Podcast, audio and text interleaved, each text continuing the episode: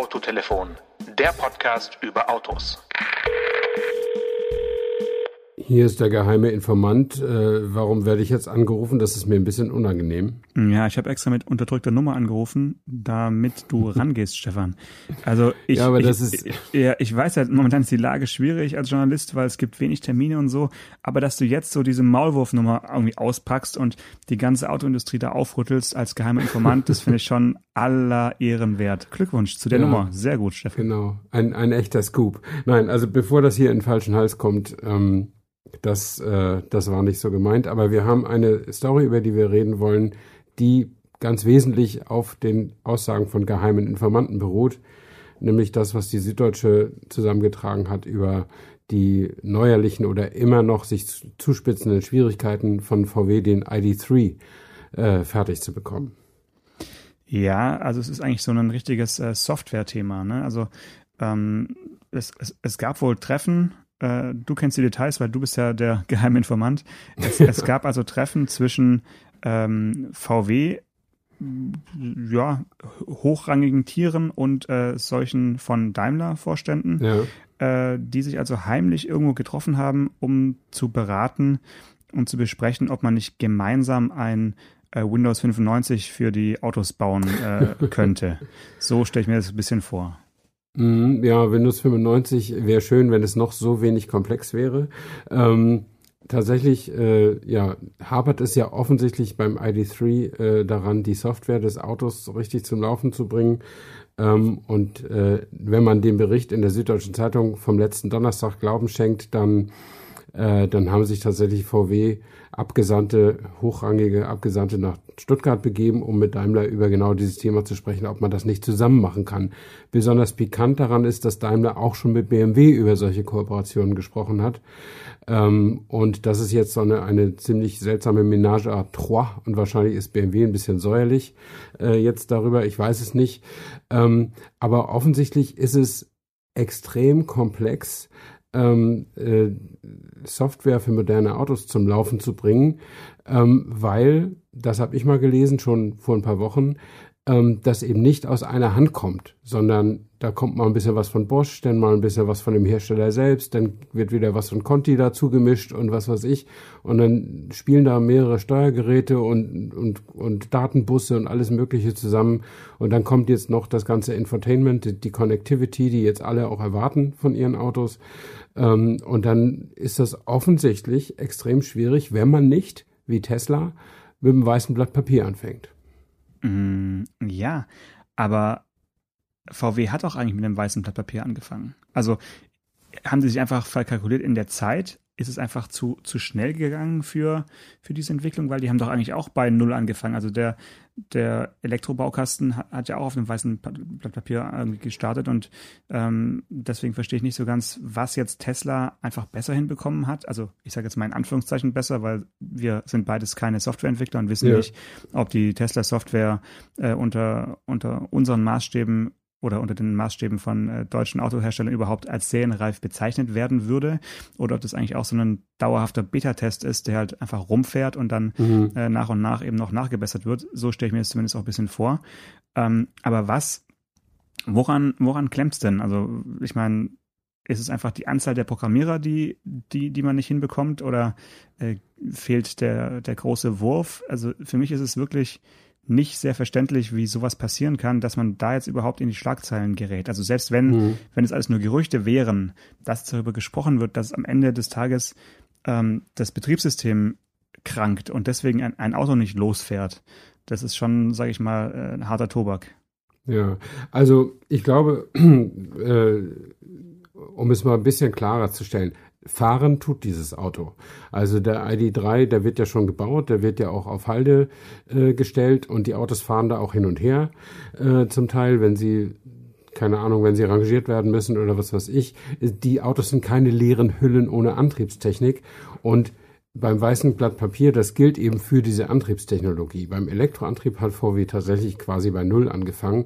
Aber ich glaube, bei dem ganzen Zusammenspiel, was Connectivity, was, was, was das Zusammenspiel von Fahrzeugtechnik und Infotainment-Technologie und so weiter angeht, äh, da haben sie eben nicht bei Null angefangen, sondern da haben sie sicherlich mit Sachen auch äh, versucht zu übernehmen, die, sie, die aus anderen, die in anderen Modellen schon funktionieren. Und ich glaube, das ist so ein bisschen das Problem. Ähm, und das hat eben Tesla, glaube ich, ganz radikal gemacht, weil eben noch nie so ein Auto so elektronisch war wie, wie, die, wie die ersten Teslas oder wie Tesla ab Model S, sage ich jetzt mal. Dieser Roadster war, glaube ich, auch nicht allzu sehr äh, konnektiv. Ähm, aber ich glaube, das ist deren großer Vorteil und natürlich auch deren Herangehensweise. Die haben ja tatsächlich viele ihrer Kunden als Beta-Tester eingesetzt und dann äh, werden die Updates halt über Nacht und plötzlich heißt es, du hast Autopilot, probier mal. Und das ist, sind halt Sachen, die die deutsche Autohersteller mit Fug und Recht nicht tun würden. Ja, bisher, ähm, sagen wir es mal so. Bis, bisher, bisher zumindest noch nicht getan haben. haben. Ja. Ähm, aber tatsächlich ist es ja so, dass viele Menschen, äh, vielen Menschen gar nicht mehr die Fahreigenschaften des Autos so wahnsinnig wichtig sind, sondern dass eben mehr diese ja, diese B-Note da, dass du mit dem Ding reden kannst, dass du deine Handys da integrieren kannst und solche Geschichten, das ist extrem wichtig. Ähm, und äh, ja, die, die genauen Details, äh, was da nun so schwierig ist, kann ich dir auch nicht erklären. Ähm, es erklärt ja auch niemand tatsächlich. Also es ist ja so, dass Volkswagen dazu nichts sagt, sondern offiziell sagt, das ist anspruchsvoll, das ist schwierig, aber wir sind im Zeitplan und im Sommer liefern wir die Autos aus. Das ist Stand heute immer noch der äh, das, was Volkswagen im Grunde dazu sagt. Äh, jetzt wird hier in dem süddeutschen Artikel werden ein oder zwei anonyme Informanten aus dem Konzern zitiert äh, und auch ein Sprecher, äh, der aber auch nicht genannt wird. Aber wenn es tatsächlich ein ein Sprecher war, der gesagt hat, ich zitiere, super läuft es nicht, ähm, dann ist es wahrscheinlich nicht so schwierig, den Sprecher irgendwie zu identifizieren. Und der hat wahrscheinlich ein paar schwierige Tage gehabt die letzte Zeit, ich weiß es nicht. Ähm, aber dieser Informant, der nun völlig geheim bleibt, ein Konzerninsider, wie es heißt, der dann so Sachen sagt wie, das ist nicht mehr zum Lachen, das Auto ist weit entfernt von der Marktreife. Ähm, da frage ich mich dann immer, wie sehr vertraut der Autor dieses Artikels diesem Informanten?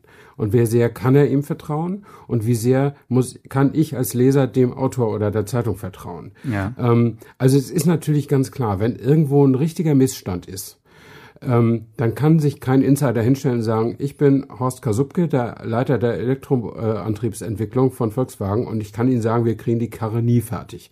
Dann kann der am nächsten Tag seine Papiere holen. Ähm, und jetzt gibt es natürlich die Möglichkeit im Schutz der Anonymität, dass also mit dem, dass der Informant dem Autor auch vertraut. Und es gibt ja auch, glaube ich, den gesetzlich vorhandenen Informantenschutz. Also du kannst ja jetzt, VW könnte jetzt auch nicht per Staatsanwaltschaft rausfinden, wer das ist. Mhm. Ähm, und äh, aber jetzt muss ich als Reporter ja auch darauf vertrauen, dass dieser Informant jetzt nicht seinerseits ein schmutziges Spiel spielt äh, sondern mir die Wahrheit sagt, weil ich als Re Wirtschaftsreporter kann ja auch nicht stecke ja auch nicht drin in der Softwareentwicklung des ID3. Mhm. Ähm, und das heißt, ich muss darauf vertrauen, dass ich eine Geschichte basieren kann auf einer Quelle, die für meinen Leser nicht nachprüfbar ist. Wo ich aber sage, lieber Leser, du kannst der Quelle und mir mhm. vertrauen. Mhm. Ähm, und das ist immer so eine zweischneidige Geschichte. Ich neige dazu, zumindest bei den etablierten Medienmarken, äh, da einen gewissen Vertrauensvorschuss zu geben. Ähm, aber sicher sein kann ich natürlich auch nicht. Und um das noch zu sagen, Volkswagen ist ein solcher intriganten Stadel immer gewesen, dass da immer wieder Leute ihre, ihr eigenes Süppchen gekocht haben und mhm. natürlich auch mal was durchgestochen haben an die, an, an die Presse oder an, an, an genehme Reporter oder was weiß ich und wussten genau, das und das kommt dann da an und das über Bande gespielt nützt es mir. Am Ende in zwei Jahren kriege ich den Job, den ich immer haben wollte oder wie auch mhm. immer. Mhm. Ja, also da ist man wirklich mittendrin in der, eigentlich in, in der Medienkritik, äh, weil ähm, tatsächlich ist es ja so, dass man bei den sogenannten etablierten äh, Medien und äh, Tageszeitungen wie die Süddeutsche zähle ich einfach nochmal dazu, da hat man eben noch dieses, du hast es gesagt, diesen, diesen Vertrauensvorschuss äh, äh oder so ein gewisses Grundvertrauen, dass da eben noch ordentlich handwerklich gearbeitet wird. Und das unterscheidet ja eben auch einen äh, seriösen Journalisten von einem, ähm, ja, von einem, ich will jetzt nichts Falsches sagen, aber von einem, sagen wir mal, Bildreporter, der, äh, Leserreporter meine ich jetzt, der mit, mit dem Handy irgendein Foto macht und dann äh, daraus eine Meldung äh, kreiert wird. Also wer jetzt so einen Artikel recherchiert und veröffentlicht, der hat normalerweise schon solche Quellen, die zumindest mal einen doppelten Boden haben sollten, sonst mhm. wird es einfach nicht gedruckt wir wissen alle, im Spiegel gab es in den letzten Monaten äh, Geschichten, die hatten eben keinen doppelten Boden. Das flog dann aber auch irgendwann auf. Also ich denke schon, dass jetzt bei dieser Geschichte äh, irgendwas Wahres dran sein wird. Ähm, du hast natürlich recht, bei VW hat man immer im, im Hinterkopf, dass vielleicht einfach jemand ja gerne mal, mal was durchsticht zu seinem eigenen Vorteil. Ich frage mich jetzt halt nur, was dieser Vorteil sein könnte. Das ja. kann eigentlich nur, keine Ahnung, ein Dieselmotorentwickler sein oder, oder, oder was. Also, also wer, wer, wer soll sowas erzählen äh, und, und was, ja, wo, wie könnte er davon profitieren? Also mhm. es ist krass, wir haben ja beide das Video angeschaut, wo äh, diese ganzen ID3s da geparkt werden im, im Flugplatz äh, Altenburg, das ist ja in Thüringen. Also das heißt, die Autos haben schon mal eine Landesgrenze über, überfahren, indem sie ja. von, von Sachsen nach Thüringen gebracht wurden, auf, so wie es aussieht, auf eigener Achse. Zumindest fahren sie auf eigener Achse auf diesem Parkplatz, äh, Flug, Flugplatzgelände rum. Kann natürlich auch sein, dass sie auf, auf Anhängern dorthin gebracht wurden. Das hat man jetzt nicht gesehen im Video. Das heißt, sie fahren, aber ein Auto, ein Elektroauto hat immer einen Notbetrieb und ähm, da sind dann eben alle Assistenten ausgeschaltet und äh, Entertainment mhm. ist aus. Also einfach nur fahren und, und bremsen wird das Auto schon können, ohne große Software, das, das, davon gehe ich mal aus. Aber eben dieses ganze Drumherum äh, ist, denke ich, das Hauptproblem und es wurde ja schon häufiger gesagt, auch beim Golf äh, wurde ja äh, kolportiert, dass der eben, wenn er auf den Markt kommt, noch nicht alle Funktionen haben wird, ähm, mit, mit denen er beworben wurde und dass es dann eben auch sowas gibt wie bei Tesla, dass es eben Updates gibt und dass einige Funktionen halt erst später aufgespielt werden, wenn sie dann auch wirklich äh, wasserdicht und serienreif sind. Und mhm. das ist dann ja schon ein Novum in der deutschen Autoindustrie, dass man äh, ein Auto, sag ich mal, halb oder nicht halb, aber nicht ganz fertig äh, in Kundenhand gibt und dann eben diverse Funktionen erst noch später äh, freischaltet. Das finde ich schon, äh, ja, gab es bisher so noch nicht im, im großen Stil. Mhm. Also der, der Golf-Verkaufsstart ist jetzt ja auch nicht so super reibungslos gelaufen. Der Vertriebsvorstand Stackmann hat sich ja bei den Händlern auch entschuldigt dafür. Ähm, ich weiß jetzt gar nicht, ob sie äh, Funktion, ob Funktionen gefehlt haben, aber es haben Varianten gefehlt am Anfang. Sie hatten wirklich nur ein, zwei verschiedene Modelle und bis sie denn jetzt alles richtig auf Stand haben und, und, und alles dem Handel anbieten können, was der Handel auch haben will, sowas wie Basismodelle zum Beispiel, ähm, da, äh, da hat es ein bisschen viel oder deutlich länger gedauert, als sie wollten und äh, wie gesagt, der, der Vertriebsvorstand hat sich offiziell bei den Händlern dafür entschuldigt. Das, darüber ist auch berichtet worden. Ähm, dann ist das offensichtlich auch von VW selbst so gesehen worden. Äh, das hat äh, nicht ganz so super optimal geklappt, aber naja, da wird sich der Golf halt mit ein bisschen Verspätung auf dem Markt durchsetzen, da bin ich ziemlich sicher. Ähm, aber bei dem ID3, das ist eben jetzt nicht der nach, nach, nach, nach Nachfolger von einem gigantischen Bestseller, sondern das ist ein Experiment. Und äh, die wollen dieses Jahr noch 100.000 Autos auf die Straße kriegen, also zugelassen kriegen, um diese Strafzahlung wegen CO2-Überschreitung zu vermeiden. Und das wird natürlich mit jedem Tag, den der Verkaufsstart später kommt, immer schwieriger. Liegt in der Natur der Sache. Ist eine reine Rechenaufgabe. Hm.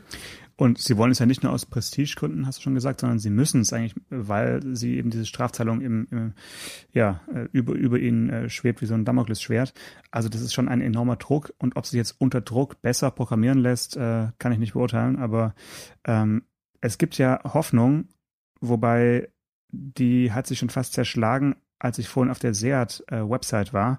Ich habe mich noch, nämlich noch mal kurz schlau gemacht. Ich hatte ja vor einigen Tagen ähm, für 14 Tage den Seat Mi Electric, also ein Elektroauto aus dem VW-Konzern. Ähm, ein Auto, was für mich der Versuch ist, ein günstiges Elektroauto auf die Straße zu bringen, äh, ohne Softwareprobleme, weil es ist eigentlich ein Auto mit so gut wie keiner Software. Und ähm, das, ja, dann hast du auch keine Probleme. Genau. Also das ist schon, das ist echt irgendwie ja schon fast äh, kabarettreif, wenn man sich das Auto genau anschaut, weil bei dem Auto hat man ja wirklich nur den Antrieb ersetzt, also wo früher der äh, kleine Dreizylinder äh, Ottomotor oder Erdgasmotor äh, unter der Haube bisschen äh, da ge, ge, ge, geblubbert hat, ist jetzt eben ein Elektromotor und ähm, Ansonsten ist aber da nichts mit reingepackt worden, außer ähm, Assistenzsystemen, die man jetzt halt eben haben muss. Also es gibt jetzt neuerdings einen Spurverlassenswarner beziehungsweise eine, eine Lenkunterstützung, also einen Spurhaltassistent. Den gab es bis, den gab es bisher nicht. Aber das ist eben diese Software, die auf den einzelnen Steuergeräten äh, von den äh, Zulieferern läuft. Und was dem Auto halt fehlt, ist so ein zentrales äh, Rechensystem, ein Betriebssystem. Das gibt's eben da nicht. Das ist wirklich so eine Art Retro-Elektroauto. Ja. Und ähm, macht es für mich aber deswegen so charmant, weil ähm, ja, du hast eben eine ganz normale Handbremse, also so mit Hebel, wie, wie, mhm. wie Oldtimer eben auch haben. Das wird man heute wahrscheinlich auch nicht mehr so bauen. Ähm, du hast Halogenscheinwerfer, die ähm, äh, ungewohnt sind in dem Elektroauto, weil man sagt ja, Stromverbrauch ist schon ein Thema und ähm, ja, LED muss, LED muss eigentlich schon sein. Das ist ja also nicht so richtig effizient, jetzt da so äh, Glühdrähte vorne reinzubauen, aber die sind da halt drin, weil die gab es wahrscheinlich noch ein paar. Und ähm, weswegen ich jetzt aber nicht mehr so ganz hoffnungsvoll bin, ich war, wie gesagt, auf der Seat-Website und da steht, äh, die Jahresproduktion für dieses Jahr ist eben äh, quasi ausverkauft. Äh, man kann jetzt keine neuen mehr konfigurieren. Man kann nur noch die äh, Seat Mi Electric kaufen, die jetzt schon bei den Händlern stehen oder vorgeordert worden ja. sind. Das kann jetzt natürlich auch alles äh, eine Folge von äh, Corona, jetzt sprechen wir doch nochmal drüber, mhm. sein, aber trotzdem, also mit dem ja. Seat Mi und dem Skoda Citigo E und dem VW E-Up wird jetzt VW nicht über Nacht 100.000 äh, Elektroautos auf die Straße äh, bringen oder zumindest nicht 100.000 mehr, als sie äh, wollten, weil auch eben im slowakischen äh, Werk in Bratislava sicherlich nicht äh, die Kapazitäten momentan so aussehen, dass man da jetzt das abfedern kann, ja. was der ID3 äh, vielleicht nicht schaffen wird dieses Jahr. Also da müssen sie sich was anderes überlegen. Ähm, aber sonst vielleicht noch ein paar Sachen zu dem Autochen. Du kennst es ja auch sehr, sehr gut, weil äh, ihr habt ja auch so einen, so einen Up in der Familie. Und ähm, also ich fand's richtig toll. Ich war angetan eigentlich von, von dem ganzen Konzept. Es passt überraschend gut rein, dieser Elektroantrieb in das Auto. Und mittlerweile kommt man ja auch einigermaßen weit. Also für meinen ähm, damaligen Gebrauch, als ich noch zwischen Tübingen und München gependelt bin, äh, wäre es nichts, weil so weit kommt er dann doch nicht. Aber mhm. man kommt so um die 200 Kilometer äh, realistisch, kommt man weit. Ja. Und das ist nicht so schlecht für so ein kleines Autochen.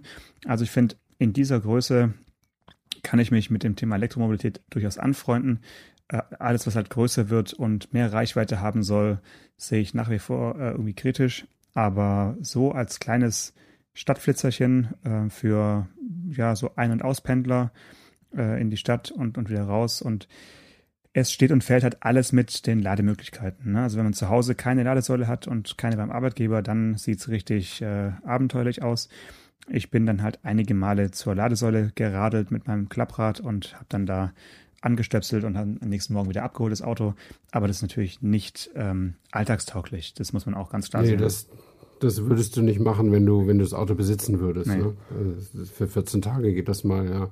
Also ich finde die 200 Kilometer auch nicht schlecht, vor allen Dingen, wenn man bedenkt, dass so ein E-Golf ja auch bloß 250 oder sowas real hat. Ne? Also der, der wird ja jetzt auch noch weitergebaut. Also ist ja, ist ja noch nicht äh, eingestellt, das Auto. Ähm, und äh, wahrscheinlich muss der jetzt auch ein bisschen die Last, äh, die CO2-Last sozusagen mittragen. Ne?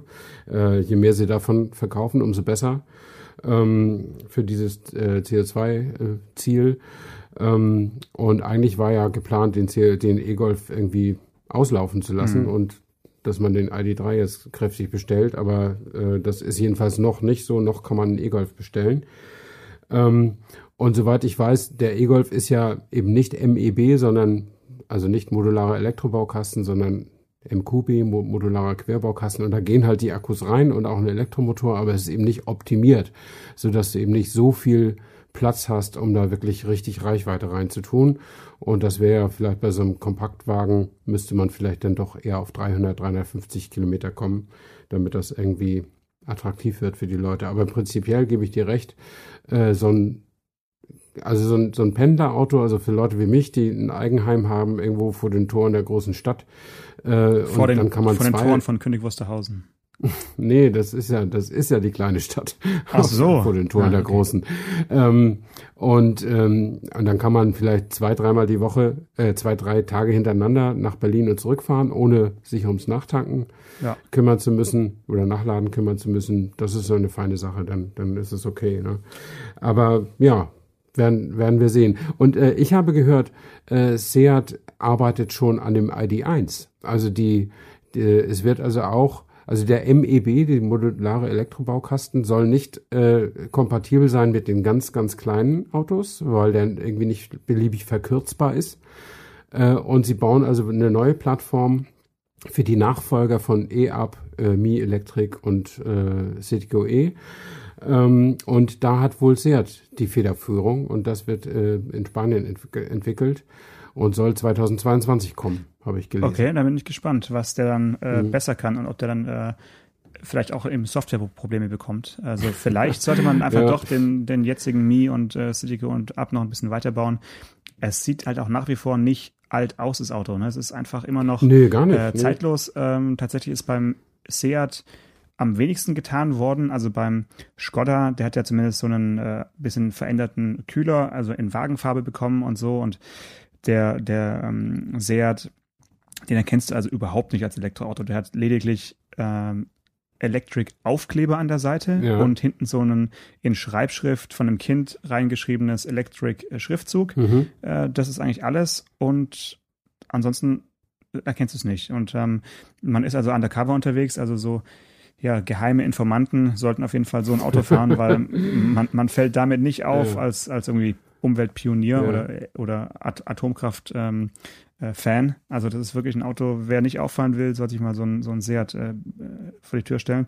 Und er kostet, habe ich noch nicht erzählt, ähm, mindestens 20.650 Euro, mhm. also doppelt so viel wie bisher der ähm, Benziner. Und hast du Aber da die, die Umweltprämie schon abgezogen? Achso. Die Umweltprämie, also quasi die äh, Bestechung, das Bestechungsgeld von 6.570 kann man dann jetzt noch abziehen.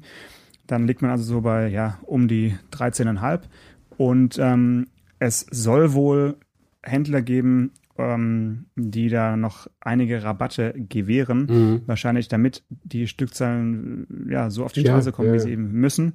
Also so irgendwo ein bisschen über 10.000 äh, würde, wurde irgendwo auch schon genannt. Mhm. Und ähm, dann ist es ja wirklich bezahlbar. Dann kostet er eigentlich genauso viel, wie, wie der mit Verbrennungsmotor gekostet hat.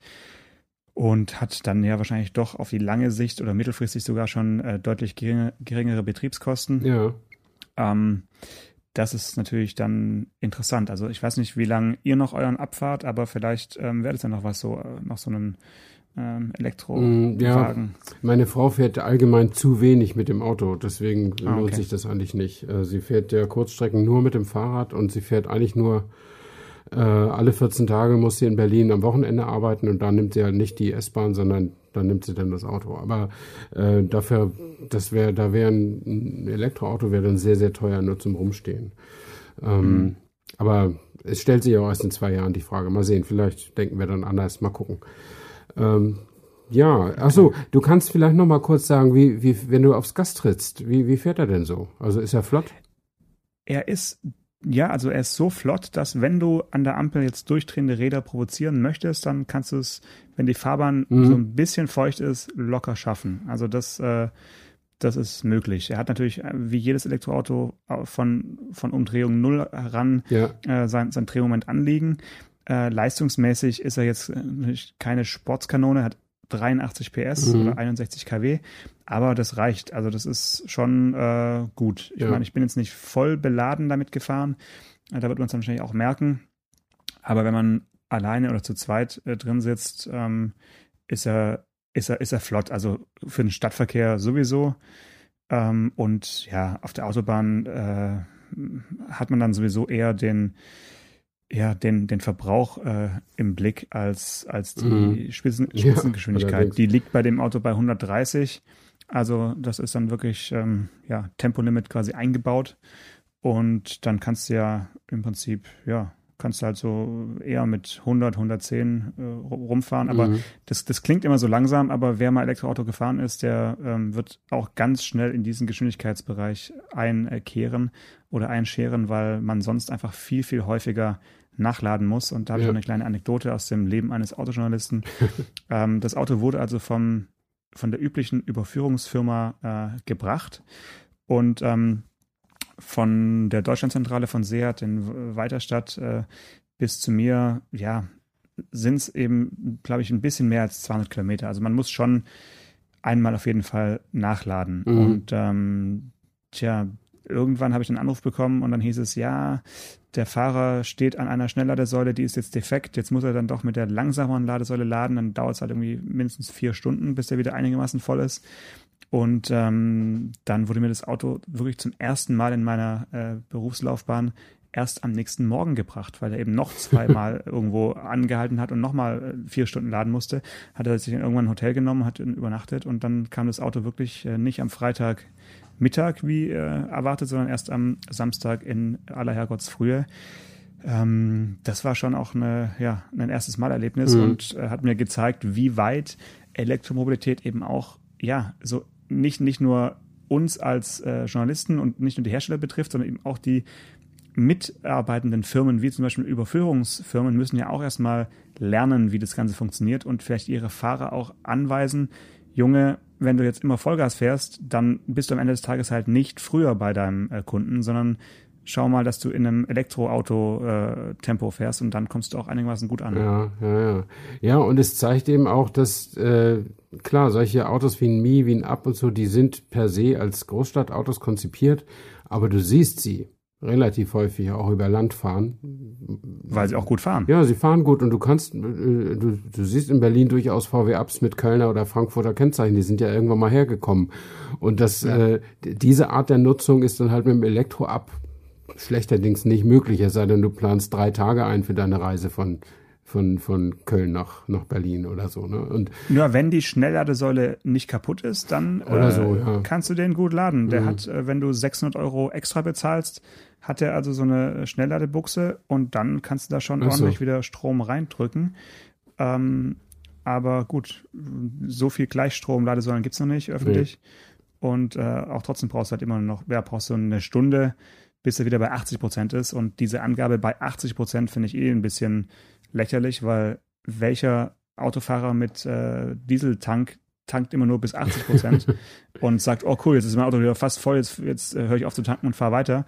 Du willst ja schon immer ganz voll laden, um möglichst selten zu tanken oder ja. zu laden. Also diese Angabe bis 80 Prozent ähm, ist Augenwischerei mal wieder. Ähm, das äh, ja geht immer so weiter. Ne? Da nee, gibt immer irgendeine neue Finte. Das hat ja einen technischen Hintergrund. Also wenn du mal zusiehst, wie dein Handy lädt oder dein, dein Notebook, ja. dann ja, geht das eben sehr schnell bis 80 Prozent. Ja, und die genau. letzten 20 Prozent, das liegt in der Natur der Sache. Äh, ich kann es dir nicht erklären, aber das, klar, die, das, das dauert. Ist ähm, nicht, nicht linear, genau. Und deswegen kannst du eben nicht sagen Schnelllade und dann anderthalb Stunden oder zweieinhalb Stunden. Das ist ja, zwar gut, auch schneller aber, als normal, ja. aber es ist natürlich ja. alles andere als schnell. Also gehst du die ersten 80 Prozent und ich meine, wenn du so einen e-tron oder einen Tesla oder so hast, dann ist ja okay, dann kannst du erstmal wieder 400 Kilometer fahren. Ähm, das ist, das geht dann schon. Also das kann ich irgendwie schon akzeptieren. Also mit, mit dem technischen Datum oder mit diesem technischen Umstand könnte ich mich anfreunden. Äh, aber klar, als äh, mein Dieseltank äh, tanke ich natürlich auf 100 Prozent voll, ja. Wow. Ja, und bei, bei einer Reichweite von 200 Kilometern ist es ja. halt ein Unterschied, ob du 80 oder 100 Prozent äh, ja, klar, geladen hast.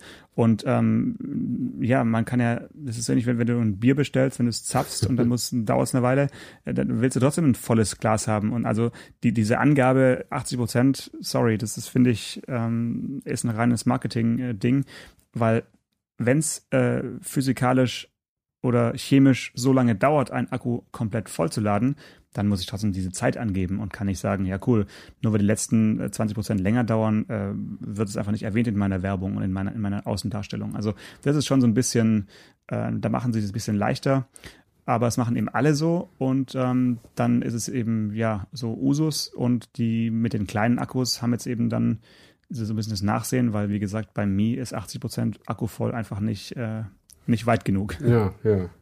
Ähm, apropos weit und äh, 100 Prozent und Diesel, können wir mal über meine erste Langstrecke sprechen? Ähm, liegt die noch vor dir oder hast du die schon äh, hinter dir? Nee, die liegt vor mir. Am Freitag äh, fahre ich mit, zum ersten Mal mit meinem Berlingo richtig auf die Autobahn und fahre nach Ingolstadt zu Audi. Okay.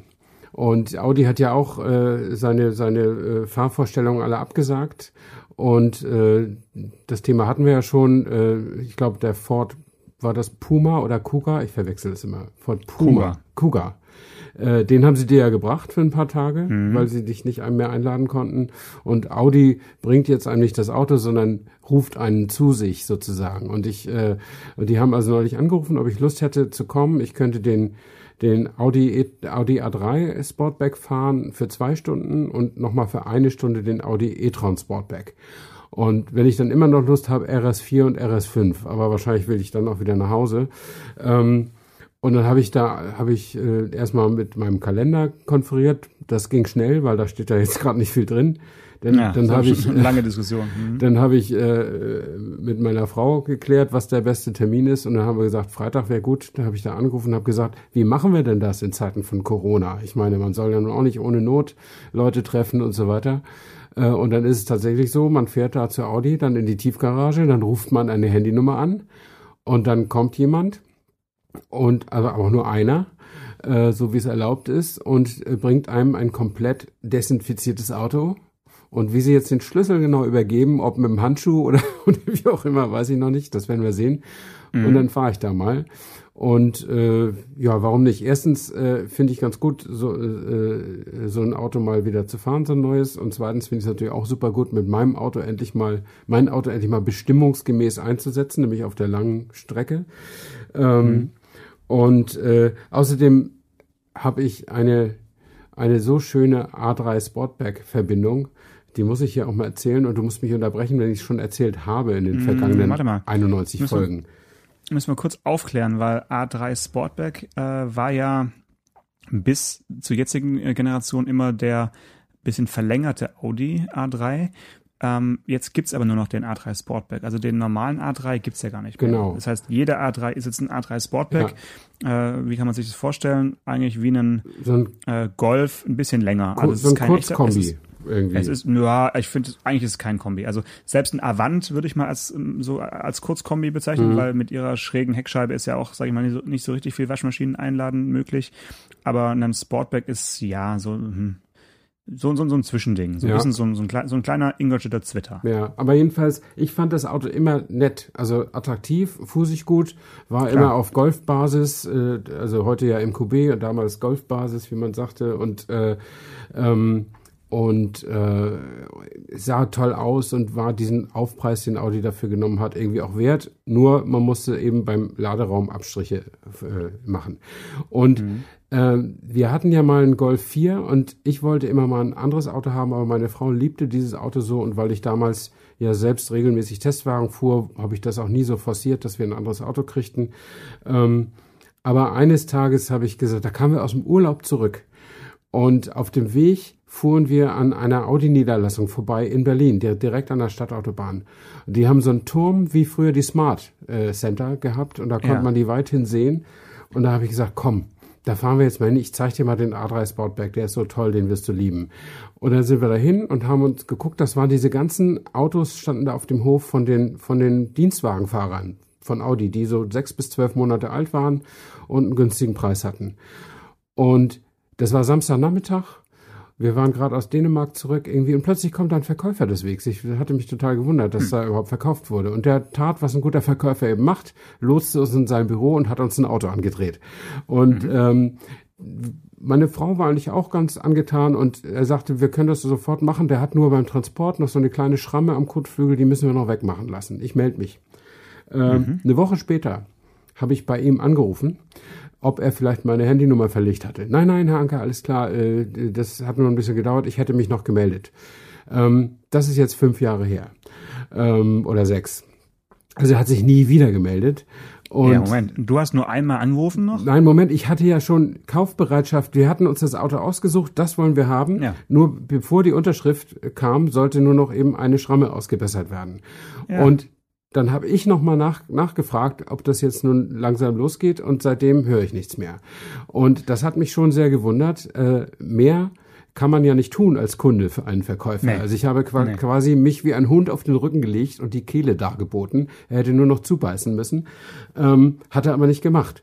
Und ich vermute, das ist ja häufig so, äh, dass er einen Anruf bekommen hat von irgendeinem anderen Audi-Händler oder Audi-Zentrum und die haben gesagt, wir brauchen unbedingt so ein Auto, wir haben hier einen Kunden, der steht schon und, und, und meckert, bring uns mal das oder so. Also sowas passiert ja. Und dann hat er mir aber nicht Bescheid gesagt und gesagt, können wir Ihnen auch einen anderen geben oder was auch immer. Jedenfalls hat er den Kontakt einfach abreißen lassen. Und das Ghosting, das ist Ghosting. Das begreife ich überhaupt nicht. Und ich habe die Geschichte habe ich mal dem dem Hackenberg erzählt, damals noch Entwicklungsvorstand, ähm, im, im Smalltalk vor oder nach einem Interview oder so. Und der war echt fertig. Das hat ihn echt bewegt, diese Geschichte, weil er sagte, äh, die Ingenieure oder das, wofür er eben verantwortlich ist, die geben sich echt viel Mühe und dann kommen da die Verkäufer und, und machen das alles wieder kaputt. Äh, also natürlich nicht jeder Verkäufer, es werden ja auch Audis verkauft und alle anderen Autos, aber manchmal fragt man sich wirklich, was muss man denn noch tun, um einen Verkäufer zum Verkauf zu bewegen? Und äh, deswegen bewege ich halt das Thema A3 Sportback immer so ein bisschen in meinem Herzen. Aber ich habe bislang noch keinen gekauft, jetzt bin ich ja leider zu Citroën abgewandert. Schade, dumm gelaufen. Leider? Moment. Also ich, ich finde ja äh, eigentlich müsste die Story so enden, dass du ja so eine Art A3 Sportback Besitzer bist, aber das Auto eben noch nie ausgeliefert wurde. ja, genau. Es kann ja gut sein, dass der immer noch da rumsteht und auch schon Kennzeichen dran, ja. Wunschkennzeichen. Genau. Ähm, irgendwie AS und so weiter. ähm, und die haben vielleicht immer nur vergessen, die, Schlüssel zu schicken oder irgendwas. Ja, ist möglich. Fahr da nochmal vorbei. Ja, vielleicht, vielleicht, vielleicht. Aber äh, ich habe es inzwischen auch verwunden, aber ich erzähle es immer mal ganz gerne. Offensichtlich habe ich es dir den, noch nie erzählt. Nee, ich kenne die Story noch nicht. Würdest du denn den Verkäufer nochmal wiedererkennen? Ich glaube nicht. Nee. Mhm, okay. Sprich jetzt nicht wie ein Verkäufer. Okay. okay. Ja. Ja, schön. Dann äh, hoffe ich mal, dass du am Freitag äh, nicht in den äh, Rückreiseverkehr kommst. Ah, es gibt ja keinen. ähm, und denk daran, den Motor sanft einzufahren. Mhm. Ne, nicht, nicht gleich Vollgas fahren. Okay. Sondern schön äh, erstmal ein bisschen äh, langsamer rantasten ja. an so also, du, du bist ernsthaft auch der Meinung, dass man einfahren muss, ne?